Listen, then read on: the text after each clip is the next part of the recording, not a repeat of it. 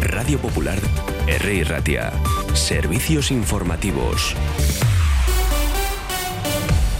Son las 11 de la mañana. Los sindicatos ELA y LAF acaban de anunciar nuevas jornadas de huelga en el comercio textil de Vizcaya. Escuchamos a Marije Fernández, sindicato ELA. Ella anuncia y pone las fechas. Entendemos por qué esta patronal, CECOBI, pues está obstaculizando este tema. Por eso hoy nos hemos concentrado aquí de alguna manera en señal de protesta y de pues, dar un puñetazo en la mesa y decir que queremos una solución ya a este tema y a la vez eh, os anunciamos que vamos a convocar huelga, bueno ya la hemos convocado, en el convenio de comercio textil comercio general y comercio piel y calzado los días 3, 4 y 5 de abril, víspera de Semana Santa. Y bueno, aprovecho también la ocasión para comunicaros que el domingo día 26 a las 12 desde Diputación saldrá una manifestación en defensa de los convenios de comercio. Además, las trabajadoras de ELA en el sector de residencias de Vizcaya han decidido esta misma mañana en asamblea convocar 10 nuevas jornadas de huelga entre los días 15 y 24 de marzo debido al bloqueo de la negociación del convenio, según acaba de anunciar el sindicato. Desde ELA, que según ha destacado cuenta con un 68% de representación en el sector, han criticado que tanto patronales como la propia Diputación Foral de Vizcaya siguen bloqueando la negociación a pesar de la propaganda a favor de las mujeres con motivo del 8 de marzo que se realiza desde las instituciones. Y ya puestos en movilizaciones, recordar que el Comité de Huelga de los Letrados de la Administración de Justicia ha convocado una nueva manifestación en Madrid para hoy a partir de la una de la tarde, lo que viene como consecuencia de las, dicen, infructuosas reuniones que mantuvieron la semana pasada con el Ministerio de Justicia por la huelga indefinida que empezó, recordamos, el pasado 24 de enero y mientras la ministra Pilar Job les pide propuestas realistas.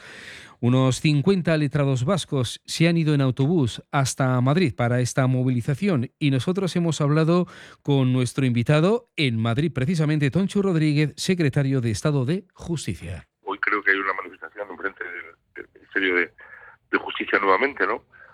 Yo yo lo, único que puedo pedirles a los de Justicia que sean realistas, que, bajen de esas posiciones maximalistas, que el diálogo siga abierto, pero que ahora es el momento en que ellos hagan una, una contraoferta, que, creo que es lo, lógico en toda la negociación, ¿no? Que todos, en toda la negociación todo el mundo deja pelos en la gatera, lógicamente. El movimiento de pensionistas de Euskal Herria acompañará la semana de encierro y ayuno que realizarán entre el 13 y el 18 de marzo con movilizaciones diarias en Bilbao para reivindicar una pensión mínima de 1.080 euros en 14 pagas. En media hora, este movimiento de pensionistas dará a conocer este ayuno encierro que más de 150 personas pensionistas de Euskal Herria realizarán esas fechas en esa horquilla del 13 al 18 de marzo. Y acabamos de conocer un accidente laboral pero en Cataluña. Estamos muy pendientes de lo que salga en los próximos minutos. La información dice que al menos tres trabajadores han quedado atrapados en un accidente hoy por la mañana en una mina de potasa de Suria, en Barcelona, a causa de un desprendimiento. Esto ha ocurrido sobre las 9 de la mañana. Está abierto el dispositivo policial y sanitario correspondiente y no tenemos más informaciones. Y vamos cerrando este resumen informativo con dos informaciones que nos llegan desde el Ayuntamiento bilbaíno. La primera dice que Bilbao BBK Live se convierte en el festival B Corp referente en el mundo. ¿De qué va esto? Bueno, las medidas adoptadas para reducir el impacto medioambiental, los programas de prevención y sensibilización contra las agresiones sexistas y por la igualdad de género, así como la importante contribución económica a la ciudad de Bilbao ha sido clave para formar parte de esta comunidad. Este reconocimiento se otorga a compañías líderes en su compromiso económico social y ambiental tras superar un riguroso proceso de evaluación y verificación.